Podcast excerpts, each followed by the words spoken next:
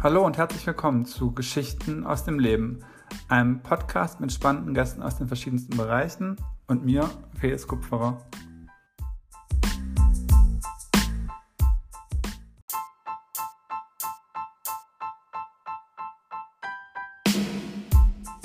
Heute eine echte Premiere. Zum ersten Mal habe ich im Podcast ein Familienmitglied zu Gast, und zwar mein Cousin Thomas. Wir reden über Tattoos und das Dasein als Tätowierer, denn genau das ist Thomas. Und ich finde es total spannend, von ihm darüber mehr zu erfahren, weil es ja einfach in der Gesellschaft immer weiter sich verbreitet, dass Tattoos salonfähig werden. Und ich selbst auch schon mit dem Gedanken gespielt habe, mir als stechen zu lassen. Vielleicht der eine oder die andere von euch auch. Spätestens nach der Folge heute wisst ihr mehr darüber, wie ihr es angehen könnt. Und auch wenn ihr Tätowierer oder Tätowiererin selbst werden wollt, könntet ihr als ein oder andere Learning hier mit rausziehen. Deswegen eine sehr spannende Folge wieder, wie ich finde. Ganz unvoreingenommen. Mit meinem Cousin und mir für euch. Ganz viel Spaß beim Zuhören.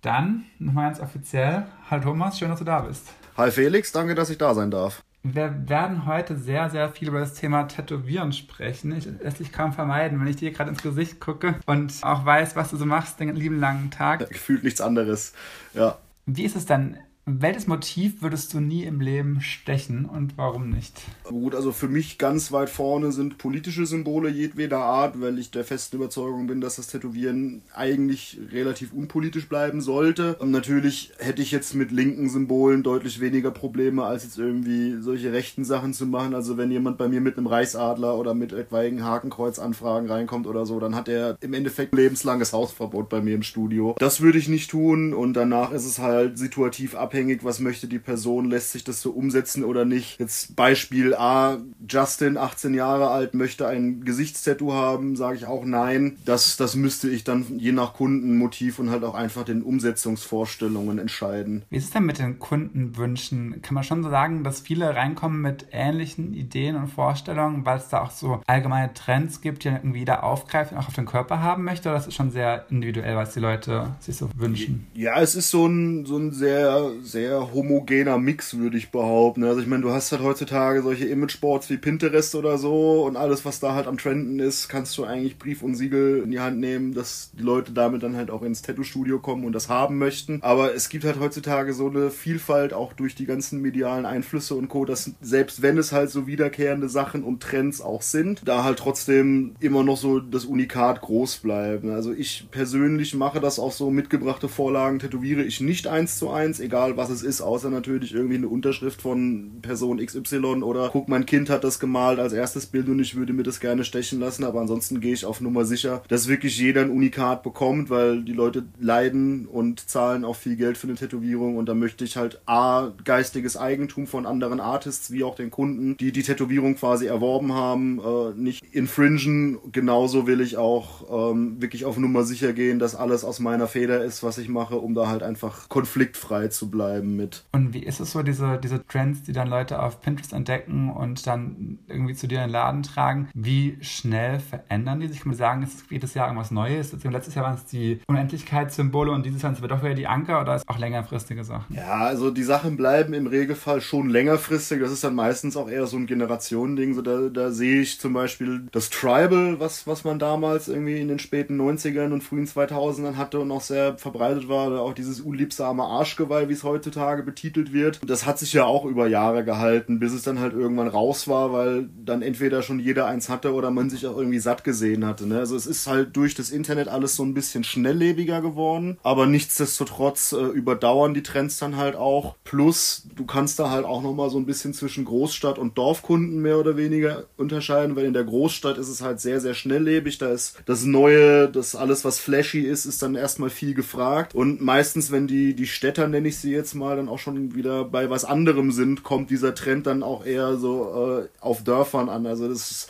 habe ich dadurch, dass ich selber auch viel in Deutschland in verschiedenen Ballungsgebieten halt arbeite, ne, mal halt eher dörfisch oder mal halt eher städtisch, halt auch schon miterlebt, dass Dinge, die ich in der Großstadt eigentlich nicht mehr mache, dann auf einmal irgendwie ein Jahr oder zwei später im Dorf halt dauerhaft angefragt werden. Also das ist immer ganz witzig, also diesen, diesen sich wandelnden Zeitgeist einmal zu beobachten. Ich habe zwar gelesen, dass auch das Arschgeweih gerade wiederkommt anscheinend in leicht abgewandelter Form, irgendwie in filigraner, aber trotzdem wieder über den Hintern. Es ist anscheinend wieder angesagt. Das hast du jetzt äh, tatsächlich vor allem ähm, in so auch linksorientierten Richtungen, so in Städten wie Leipzig oder so, so alles, was auch wieder so ein bisschen moderner ist, da, da ist das Tribal gerade wieder schwer im Kommen und auch das setzt sich jetzt halt nach und nach dann überall so ein bisschen durch. Ne? Also auch gerade ist, man nennt es äh, Dark Ornamental, also einfach auch nur flächiges Blackwork schwer im Kommen, was auch nur eine modern wieder aufgegriffene Form des Tribals halt ist. Genauso wie sich Kleidungstrends irgendwie gefühlt alle 20 Jahre wiederholen, hast du das tatsächlich auch beim Tätowieren. Also auch die Arschgeweihe kommen wieder und ich habe tatsächlich auch jetzt schon wieder ein paar Anfragen dafür bekommen. Und ich find's geil, weil so ein, so ein schön gemachtes Arschgeweih ist halt auch einfach wirklich ein Hingucker. Ne? Ich finde das so ein bisschen schade, dass so diese, diese Tätowierung und auch auf dieser Stelle mittlerweile so gefühlt ein bisschen stigmatisiert ist, weil an sich ist es handwerklich halt gar nicht so einfach, ähm, an den Körperfluss da vernünftig was zu positionieren und vor allem halt auch dieses flächig Schwarze dann auch wirklich homogen zu tätowieren. Also viele tun es halt ab, weil es ist halt eine sehr, sehr simple Form, aber genau da liegt halt auch der Kicker, weil je einfacher, umso weniger Raum für Fehler hast du. Deswegen ist es irgendwie so eine Probe für einen Tätowierer als Handwerker, so ein Ding halt vernünftig durchzuziehen. Und deswegen wünsche ich, dass äh, das wiederkommt, weil da siehst du halt auch, woraus die Leute wirklich gemacht sind und äh, wie viel Know-how fachlich einfach da ist, um das vernünftig umzusetzen. So, da trennt sich dann auch so ein bisschen die Spreu vom Weizen, kannst du sagen. Also ich finde schon, bei so Arschgeweih habe ich direkt Kopfkino und kein gutes Bild. Aber ich glaube schon, so generell betrachtet sind ja Tattoos aus dieser Schmuddelecke, sag ich mal, schon lange raus. Also früher war es, glaube ich, einfach eher so ein Ding irgendwie, dass so Knastbrüder Tattoos hatten oder keine Ahnung was. Oder manche Kulturkreisen ist immer noch so ein bisschen verpönt irgendwo. Aber in Deutschland und in der westlichen Welt insgesamt habe ich schon das Gefühl, dass mittlerweile das Tattoo einfach sehr akzeptiert ist in der breiten Bevölkerung. Und es auch total normal ist, dass man als Angestellter im Büro sein Tattoo zeigt, ohne sich dafür zu schämen. Oder irgendwo in der Bank vielleicht sogar auch im Schalter steht und man sieht ein Tattoo. Ich weiß nicht genau, wie weit man da gehen kann, aber ich habe das Gefühl, es ist einfach nicht mehr ganz so stigmatisiert, wie es früher mal war. Ähm, findest du es auch so? Und wenn ja, woher denkst du, kommt dass es mittlerweile angekommen ist in der Mitte der Gesellschaft? Also ich kann dir auf jeden Fall sagen, ja, dass das Tätowieren ist jetzt mittlerweile schon sehr, sehr fest in ungefähr allen Kulturkreisen, war auch eigentlich schon immer in allen Kulturkreisen mehr oder weniger verankert. Und wie du selber halt auch schon sagst, mittlerweile ist es an vielen Punkten auch einfach egal, bin ich tätowiert, ja, nein. Ich habe mittlerweile auch viel in Anführungszeichen, also normalere Leute, die einen normalen 9-to-5-Job haben und dann halt auch mich anfragen, irgendwie stärker sichtbare Stellen sich tätowieren zu lassen, seien es jetzt die Unterarme, seien es jetzt die Hände oder auch irgendwie am Hals. Das ist da, es ist salon salonfähig geworden und es ist halt einfach so dieser, dieser Aufbruch mittlerweile. Ne? Ich meine, wir als Gesellschaft entwickeln uns ja auch stetig mit jeder Generation weiter. Das Internet hat da sicherlich auch seinen Teil zu beigetragen und auch ihr soziale Medien, auch das Fernsehen mit Sicherheit, weil so wer mit dem Stigma gebrochen hat, waren halt anfänglich Leute, die sich halt auch wirklich haben leisten können. Also Rockstars haben sich tätowieren lassen, Schauspieler haben sich tätowieren lassen und nach und nach hat das dann halt auch angefangen zu arbeiten und äh, dann auch so die Masse so ein bisschen durchsetzt und mittlerweile mittlerweile ist es ja auch so ein Gesehen und Gesehen werden und Leute werden weniger nach ihrem Aussehen beurteilt. Hoffe ich zumindest, dass das weniger wird. Die, die gesellschaftlichen Konsequenzen und dieses, dieses Tabu ist mittlerweile weg. Und vor allem ist es auch einfach zu so einer Art expressionistischen Kunstform auch irgendwie geworden. Auch wenn du dir jetzt anguckst, welche Tätowiererdichte haben wir heutzutage, was können die Jungs und Mädels von heute alles und das mal vergleichst und mal wirklich so 10, 20 Jahre zurückgehst, äh, da siehst du, damals war das wirklich einfach nur Massenabfertigung und Handwerk. Auch natürlich hast du auch da Leute gehabt mit Liebe zur Kunst, sage ich mal, oder Liebe zum Kunsthandwerk. Aber so, es ist einfach so eine so eine Durchmischung. Auch viele Künstler, die eigentlich auf anderen Medien spezialisiert waren, machen jetzt auch mehr oder weniger so einen Quereinstieg ins Tätowieren. Und äh, so wächst das von einer Nische oder halt auch so einer, einer Hinterhofsgeschichte langsam auch schon zu einer richtigen Industrie bei uns. Und bei dir, ich finde immer so witzig, weil wir kennen uns ja schon einfach durch den Familienstand quasi als Cousins kennen uns ja schon seit klein auf und du warst früher so klein und süß und blond immer. Blond bin ich immer noch. Blond bist du immer noch, aber klein und süß schon lange nicht mehr und mittlerweile auch schon wirklich sehr tätowiert. Äh, wie hat das bei dir angefangen? Also woher kam dieser Wunsch, dass du ein Tattoo haben wolltest? Was war das erste Motiv und wie ging es dann weiter für dich? Ich fand generell Tätowierungen eigentlich schon immer cool, so seit ich denken kann und das ist bei mir halt auch so einflussbedingt gewesen. Ne? Ich habe früher ja auch immer schon schon so viel gezeichnet und war immer so ein bisschen mehr der Freigeist. Und ähm, auch wenn ich irgendwie Videospiele gespielt habe, fand ich so die, die tätowierten Charaktere irgendwie cooler. Oder wenn es eine Option gab, irgendwie Körperbemalungen oder so, äh, dann auf den spielbaren Charakter noch äh, mit einzubringen, habe ich die eigentlich auch immer genutzt. Ich fand die, die Bilder immer schon schön anzuschauen und auch immer cool, wie es gewirkt hat. Und ähm, ich bin ja dann auch in meinen Teenie-Jahren sehr so in die Metal, Rock und Punk-Richtung abgedriftet und da gehört es ja mehr oder weniger eigentlich auch zum guten Ton tätowiert zu sein. Also gefühlt jeder, mit dem du gesprochen hast und jeder, den du, den du gesehen hast, halt auch einfach äh, tätowiert war. Seit ich 14, 15 bin, wusste ich, ich möchte was haben zum Leidwesen meiner Eltern. Die haben das noch ein paar Jahre lang unterbunden, was ich jetzt im Nachgang aber auch sagen muss an der Stelle, dass sie vollkommen recht damit hatten, weil ich bin sehr, sehr froh, dass ich in dieser Zeit, in der so das, das persönliche Wachstum auch einfach so super schnell voranschreitet und immer so Sprünge macht und man selber auch eigentlich noch gar nicht so weiß mit sich hin. Ne? Da, da hätte ich auf gar keinen Fall irgendwie eine langfristige oder permanente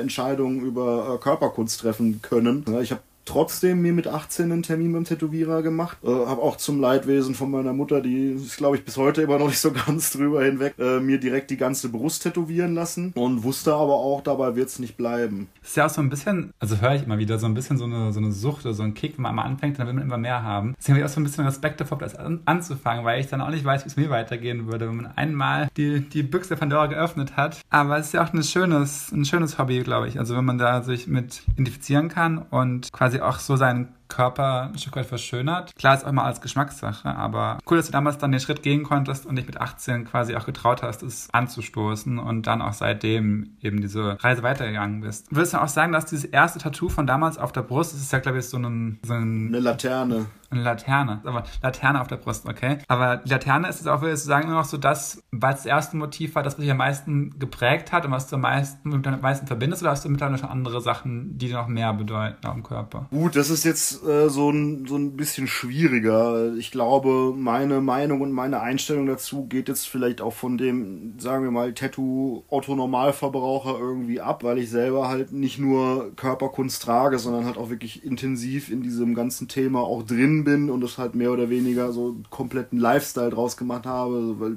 komplett Privatleben und auch Arbeit äh, sich halt eigentlich nur um das Tätowieren bei mir dreht. Also bei mir haben tatsächlich einzelne Tätowierungen als Bild so nur so eine bedingte Relevanz, sage ich jetzt mal. Geschmäcker und Einflüsse ändern sich natürlich auch, äh, je länger man sich mit diesem Thema befasst. Und ich habe damals halt so viel mit knallbunten Bildern angefangen und jetzt mittlerweile ist mein persönlicher Geschmack auch ganz woanders, weil tatsächlich jetzt, um auf dieses erste Tattoo zu sprechen zu kommen, äh, ich lasse es mir gerade nicht wegmachen, aber ich fange quasi eine zweite Schicht an, weil ich ja mittlerweile schon ziemlich voll bin. Und tatsächlich äh, ist das gerade im Prozess mehr oder minder zu weichen. Also mir ist wichtig, dass es nicht restlos abgedeckt wird und dass es auch noch durchschimmern soll, weil ja, es ist das erste und deswegen hat es auch einfach noch diesen nostalgischen Wert für mich und auch als damals äh, Tätowierungen wirklich noch eine Bedeutung für mich hatten. Aber ich bin mittlerweile so tief drin und ich sammle mittlerweile eigentlich auch die Bilder nicht mehr unbedingt der Bilder wegen, sondern einfach auch wegen dem, was da für mich noch dranhängt. Deswegen brauchen Tätowierungen als solche auch einfach keine Bedeutung. Ich kann dann halt immer erzählen, so hey, die Tätowierung habe ich von dem und dem Freund bekommen, als wir zusammen dort gearbeitet haben und so. Das, das ist viel, viel wichtiger, weil es halt einfach so ein persönliches Erinnerungsbuch noch irgendwie ist. Und deswegen ist auch eigentlich egal, was da abgebildet ist. Also irgendwann habe ich noch angefangen, mir so richtig quatschige Sachen tätowieren zu lassen. Ich habe ein Schnabeltier auf dem Bein, ich habe auf der anderen Seite einen Toaster mit einem Sensor Sensenmann drin, einfach nur weil ich das Motiv witzig fand. Aber um es jetzt mal aus der, der Sicht von einem Nicht-Tätowierer zu schildern, also ich, ich kriege das öfter von Kunden mit, die mir dann auch teilweise nach acht Jahren, die ich sie schon tätowiere, halt immer noch sagen, wie wichtig denen das erste war oder so. Also ich würde sagen, im Prinzip ja. Bei mir ist es einfach nur wahrscheinlich arbeitsbedingt etwas entartet. ja, über die Jahre dann immer, immer weiter. Aber klar, auch wenn du sagst, so ein Erinnerungsbruch am eigenen Körper ist ja auch, hat nicht jeder sowas vorzuweisen. Also auch eine sehr schöne Art, Erinnerungen aufzubauen und zu sammeln. Aber jetzt von diesem Schritt, ich lass mir ein erstes Tattoo stechen und habe eine Laterne auf der Brust zu, ich werde selbst Tätowierer, ist ja auch nochmal ein großer Schritt. Wie kam es dazu, dass du dann gedacht hast, ich will das auch so selbst machen, ich will andere Leute tätowieren, nicht nur selbst welche tragen, sondern auch selbst die Nadel anlegen an anderen? Das war bei mir auch mehr so ein spontanes Ding tatsächlich. Das hört sich jetzt so super ungeplant und unverantwortlich an, oh mein Gott. Nee, also ich habe eigentlich nur zur richtigen Zeit die richtigen Leute gekannt. Ich habe schon Abitur gemacht und äh, danach auch angefangen zu studieren, aber auch gemerkt so, hey, ist das wirklich die Art und Weise, wie ich mein Leben halt auch jetzt zubringen will? So will ich jetzt schon die Weichen legen und dann wirklich sagen, sagen, so jetzt da trocken irgendwie studieren, danach arbeiten gehen und irgendwie so meinen Tagelohn verdienen. Und da habe ich mich auch nicht so gesehen. Und äh, ich hatte über einen Bekannten mitbekommen, dass der bei einem Tätowierer quasi anfängt zu lernen. Da dachte mir so, oh cool, man kann das wirklich in Studios lernen. Ich habe mich damit nie auseinandergefasst und das war dann einfach so der, der wache Gedanke, den ich hatte und habe dann selber auch mit dem Gedanken rumgespielt. Vermehrt auch so neben dem Studium wieder ein bisschen angefangen zu zeichnen. Und irgendwann ist dann ein Kollege von mir zu mir gekommen, der selber auch äh, lange Jahre in der Branche gearbeitet hatte, den ich halt über die Musik kannte, der dann meinte so, hey Thomas, ich habe das mitbekommen und wenn es dir damit wirklich ernst ist, dann könnte ich da mal jemanden fragen, ob du eventuell in einem bekannten Studio anfängst zu lernen. Da habe ich dann halt nicht sonderlich lange gefackelt. Ich habe eine Mappe fertig gemacht, mein Kollege hatte nachgefragt und dann bin ich dahin und habe mich mit den paar spärlichen Zeichnungen, die ich hatte, beworben. Und äh, ich hatte Glück damit, dass mein damaliger Chef und Lehrmeister gesagt hat so, hey, alles klar, ich nehme dich. Ja, dann bin ich zu meinen Eltern gegangen und habe gesagt,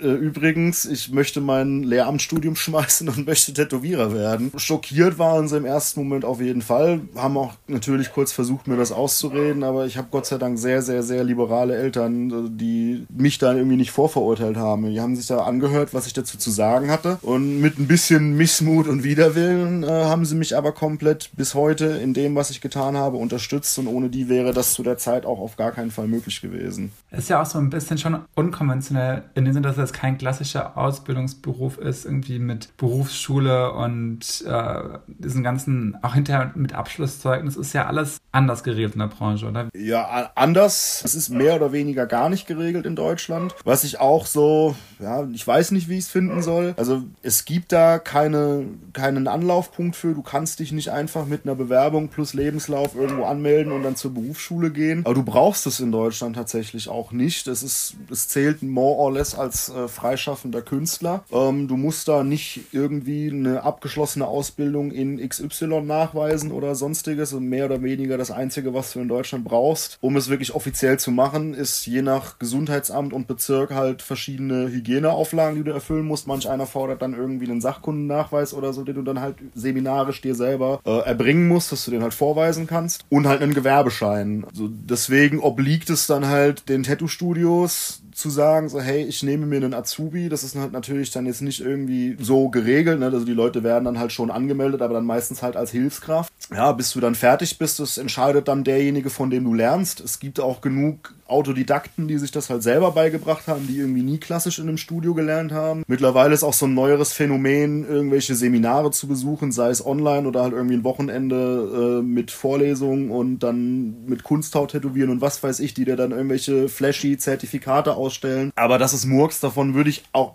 jedem, der hier zuhört, auf jeden Fall abraten. Tut es nicht, spart euch und anderen wirklich äh, Zeit, Blut, Schweiß und Tränen, weil das, das, das funktioniert nicht. Das ist ein Handwerk, du musst dich damit wirklich eingehend befassen. Im Idealfall halt nicht nur irgendwie zwei, drei Wochenendseminare oder so, sondern halt wirklich das von der Pike auf lernen. Und der beste Weg meiner Meinung nach ist dafür auch wirklich ein Portfolio fertig zu machen und sich halt bei Studios zu bewerben. Tätowierer selber sind im Regelfall eigentlich immer selbstständig. Das heißt, sobald du halt fester Tätowierer bist, schließt du dann halt, wie gesagt, den Gewerbeschein ab. Natürlich, wenn du vorher in irgendeiner Art und Weise dich mit Kunst beschäftigt hast, hilft das. Äh, Im Idealfall halt irgendwie Kommunikationsdesign studiert oder ähm, illustrative Zeichnung, was weiß ich. Ja, da gibt es auch mehrere Möglichkeiten, die man da gehen kann, aber vorausgesetzt ist da eigentlich nichts. Und jetzt eben schon sagst, ähm, Leute auf Kunsthaut üben zu stechen. Du hast ja angefangen mit Schweinehaut, richtig?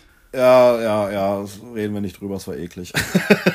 Ich habe auf Schweinehaut angefangen, ja. So, das war schon ganz gut, um einfach so ein Gefühl für Umgang mit der Maschine zu bekommen, so das Gewicht zu merken, so wie verhält sich das. Äh, so, aber man ist dann halt auch mehr mit sich selber beschäftigt. Deswegen ist es halt ganz gut, vielleicht nicht direkt auf echter Haut irgendwelche bleibenden Schäden anzurichten, sondern sich halt erstmal so in Depth mit dem ganzen Thema zu beschäftigen. Ob das jetzt Kunsthaut oder Schweinehaut ist, ist auch wieder von dem abhängig, äh, der dich anlernt. Ich habe auch einige Kollegen, die wurden dann direkt irgendwie auf den Shopmanager losgelassen oder was weiß weiß ich. Oder mussten dann Freunde von sich bringen. Aber ich finde, es ist gar nicht so unvernünftig, vielleicht erstmal irgendwie was zu tätowieren, was sich im Zweifelsfall nicht rechtlich oder körperlich gegen dich wehrt, wenn du Scheiße baust. Aber du hast dann quasi, glaube ich, auch selbst das erste Tattoo dann an deinem eigenen Körper gestochen, oder?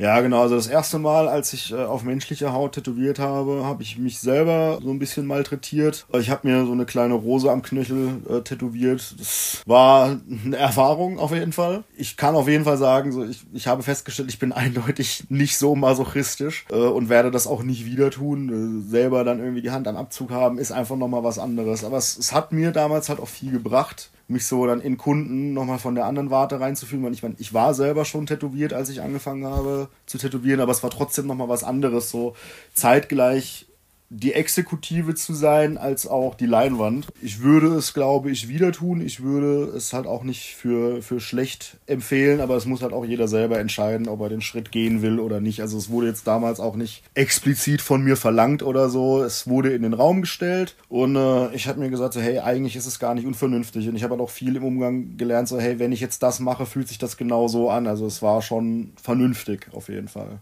Ist auch so ein schrittweiser ähm, Prozess, denn dass du erstmal an Kunsthaut oder Schweinehaut in dem Fall übst an dir selbst und erst dann an jemand anderem. Ich glaube auch dieser Schritt dann zu sagen, ich gehe jetzt an den Körper eines anderen Menschen ran und steche da was drauf, ist eigentlich schon nochmal beim ersten Mal eine ganz andere Art von Nervosität. Wenn der Adel ausrutscht, kann einmal was verzittern und verwackelt. Ich weiß nicht, wie stark man da wirklich zittert und wie viel da passieren kann, aber. Oh, mir, ging, mir ging ganz schön die Muffe, kann ich dir sagen. Das Ding ist ja, nicht nur kannst du halt A, die Tätowierung versauen, sondern wenn du halt auch irgendwie nicht hygienisch arbeitest, bei der Aufbereitung oder beim Einpacken der Sachen, so Schutzfilm etc. halt irgendwie Mist baust, kann das natürlich auch einfach gesundheitliche Folgen nach sich ziehen. Oder wenn du irgendwie zu oft eine Stelle kaputt machst, dass es dann wirklich zu einer Narbenbildung Ausbildung oder so führen kann. Also, du hast da alle Möglichkeiten in der Hand und ja, es ist halt auch echt eine sehr große Verantwortung. Und ich habe da auch eine Weile gebraucht, um da irgendwie mit klarzukommen. Also in, in dem Aspekt so ein bisschen auch diese medizinische Komponente fast schon, dass man da eben diese auch mit dem Körper entsprechend umgeht und achtet auf Infektionsrisiko und Hygiene und sowas. Aber du hast ja auch schon von selbst die Brücke geschlagen und die Windung gezogen zur, zur Kunst und auch quasi, dass du als Tätowierer fast schon sowas wie freier Künstler bist. Ich finde auch da ist es so ein bisschen, kann man schon sagen, dass unsere beiden Berufsfelder auch da vielleicht noch am ehesten irgendwo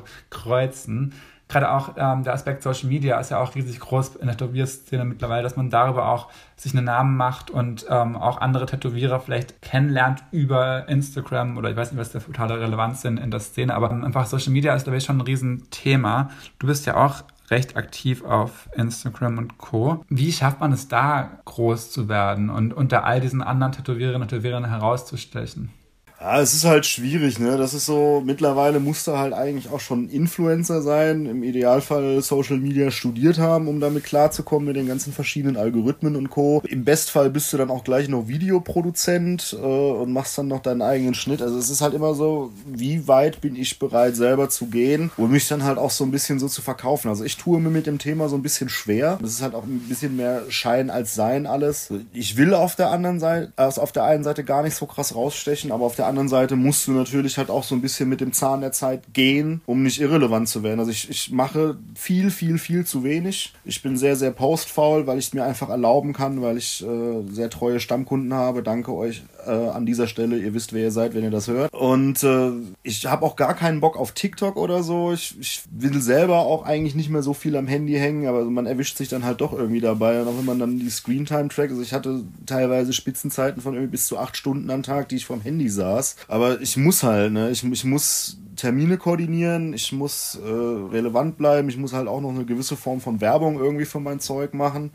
Es, es, lässt sich eigentlich nicht mehr trennen. Also wirklich groß werden kann ich nicht beantworten. Ich bin nicht wirklich groß, ich will es auch eigentlich gar nicht sein. Ich will nur genug zu tun haben, Ich will eigentlich nur ehrliche Tätowierungen machen, ich will cooles Zeug machen und im Idealfall halt Leute dafür begeistern, dass sie sich so ein paar von meinen Sachen stechen lassen. Und du sagst, du hast auch schon Stammkundschaft. Auch die muss ja irgendwann auf irgendeinem Weg von dir erfahren haben. Also wie hast du es geschafft, dir das aufzubauen, auch dieses Verhältnis zu den Leuten? Jetzt auch im Endeffekt dein eigenes Studio und alles, was seit deinem ersten Nadelstich quasi passiert ist. Ja, also das, das hat ganz viele verschiedene Ansätze. So mal treffe ich irgendwie jemanden, wenn ich abends am Wochenende in einer Bar unterwegs bin, man kommt ins Gespräch, man zeigt sich dann irgendwie das Zeug oder auch auf Konzerten, so wo ich selber halt auch noch viel in der Szene mehr oder weniger unterwegs bin. Ich bin halt auch immer schon in Studios gewesen. Ich habe jetzt nie irgendwie zu Hause oder so tätowiert. Auch an dieser Stelle eine Warnung, wenn das irgendjemand tut. So in 90 Prozent der Fälle wird das nicht gut, Leute, nehmt die Beine in die Hand. Und so ein Tattoo-Studio zieht natürlich. Ne? Wenn da steht Tätowierer, dann kommen Leute rein, lassen sich beraten von demjenigen, der halt irgendwie gerade vorne am Tresen steht oder Zeit hat. Äh, Im Idealfall trägt derjenige sich dann auch den Termin ein und so aus Leuten, die gar nicht gezielt zu dir kommen, werden dann halt irgendwie Freunde. Sobald es dann halt mal dazu gekommen ist und du merkst dann halt auch bei der Sitzung, hey, die Chemie stimmt, dann siehst du gewisse Personen einfach wieder. Und das halt über die Jahre. Ich tätowiere jetzt seit 2019 äh, mit eigenem Gewerbe und davor war ich ja auch schon in der Szene unterwegs. Und äh, man kennt sich dann. Wenn ich zum Beispiel mal bei Freunden in einem anderen Studio für ein paar Tage arbeite, die dann halt auch so ein bisschen Social Media für mich dann machen und dann irgendwie auch eine Story hochladen mit, hey, guckt, Thomas ist da, ne? dann sehen Leute natürlich auch dein Zeug und fragen dich dann halt auch gezielt von dem, was du machst. Also ist egal wo, man kommt ins Gespräch, man sieht sich. Und dadurch hat sich halt so ein Netzwerk an Kunden aufgebaut. Und dann tätowierst du einen, der ist glücklich, erzählt das zehn Leuten, von zehn Leuten kommen zwei vorbei zum Tätowieren, machen einen Termin. Und wenn du jetzt Leute triffst wie mich, die noch gar kein Tattoo haben und überhaupt keine Ahnung haben, worauf sie sich einlassen, aber irgendwie mit den Gedanken spielen, sich mal was stechen zu lassen. Was rätst du dir? Was rätst du mir? Was soll ich machen? Ja, im Idealfall sage ich, äh, nimm das Thema mit der Langlebigkeit nicht ganz zu ernst, weil du kannst dir Sachen halt auch kaputt denken. Guck, dass du halt was findest, wo du sagst so, hey, die Idee finde ich cool oder wenn du dich irgendwie von einem Artwork oder so, was du online gesehen hast, inspirieren lässt,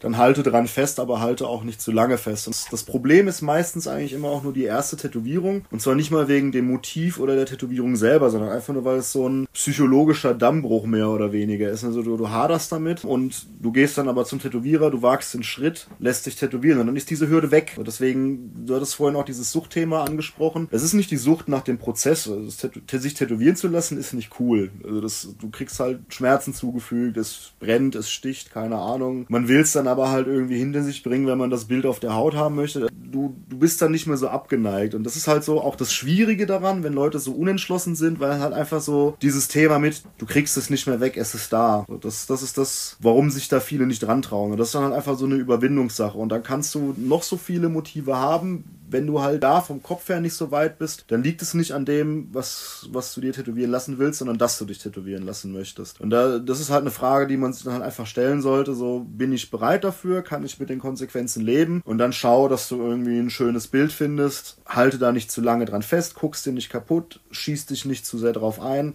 Such dir einen Artist, äh, von dem du irgendwie die Online-Präsenz cool findest, von dem du die Arbeiten schön findest, sag dir das zu, würde ich das für immer so tragen, passt das zu mir als Person?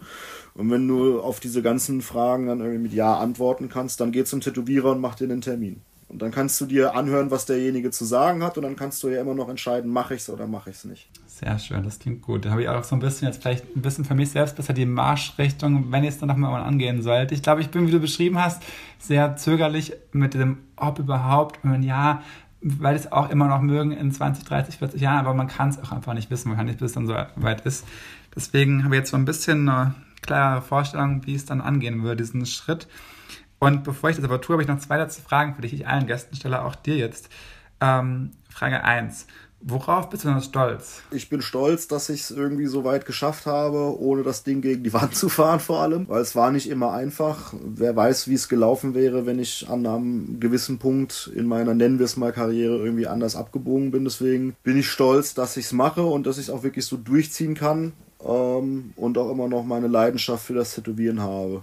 Und wenn du jetzt so in die Zukunft blickst, was wünschst du dir noch im, im Leben? Also jetzt allgemein gefragt oder auch aufs Tätowieren bezogen, hast du irgendein großes Ziel was du erreichen möchtest? Na gut, also ich denke, das, das spreche ich so gut für jeden Tätowierer. Natürlich wäre es schön, wenn ich mich am Ende wirklich komplett nur auf mein Zeug konzentrieren könnte, dass das mit den Anfragen so passt und da bin ich auf jeden Fall auf einen sehr guten Weg hin. Ansonsten hoffe ich einfach, dass ich das, was ich bei Frage 1 gesagt habe, auch in 20 Jahren noch sagen werde. Ja, und damit bin ich an sich glücklich. Ne? Ich würde gerne noch mal ein bisschen mehr rumkommen, auch mal äh, mir in anderen Kulturen anschauen, wie es mit dem Tätowieren zugeht, auch mal im Ausland in, in Studios arbeiten und halt einfach mich weiter weiter mit Künstlern austauschen. Aber an sich kann ansonsten alles so weitergehen, wie es gerade läuft. Sehr schön, das ist doch ein gutes Fazit. Ich drücke die Daumen, dass du auch diese kulturellen Einblicke in anderen Ländern noch kriegen wirst. In naher oder ferner Zukunft, dass alles gut läuft und dein Plan aufgeht. Danke fürs Gespräch und bis ganz bald wieder, würde ich sagen. Ja, bis ganz bald.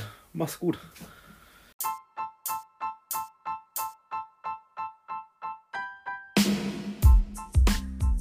So, das war's schon wieder. Vielen Dank fürs Einschalten. Ich hoffe, ihr hattet auch mit dieser Folge eine gute Zeit und konntet aus unserem Gespräch was für euch selbst mitnehmen. Wenn ihr weitere Lebensgeschichten hören wollt, dann klickt euch gerne durch die bisherigen Folgen. Die nächste kommt bestimmt demnächst. Und bis dahin könnt ihr auch auf Instagram meinem Kanal folgen mit Hintergründen über die einzelnen Gäste unter Geschichten aus dem Leben.podcast. Bis dahin, liebe Grüße und macht's gut.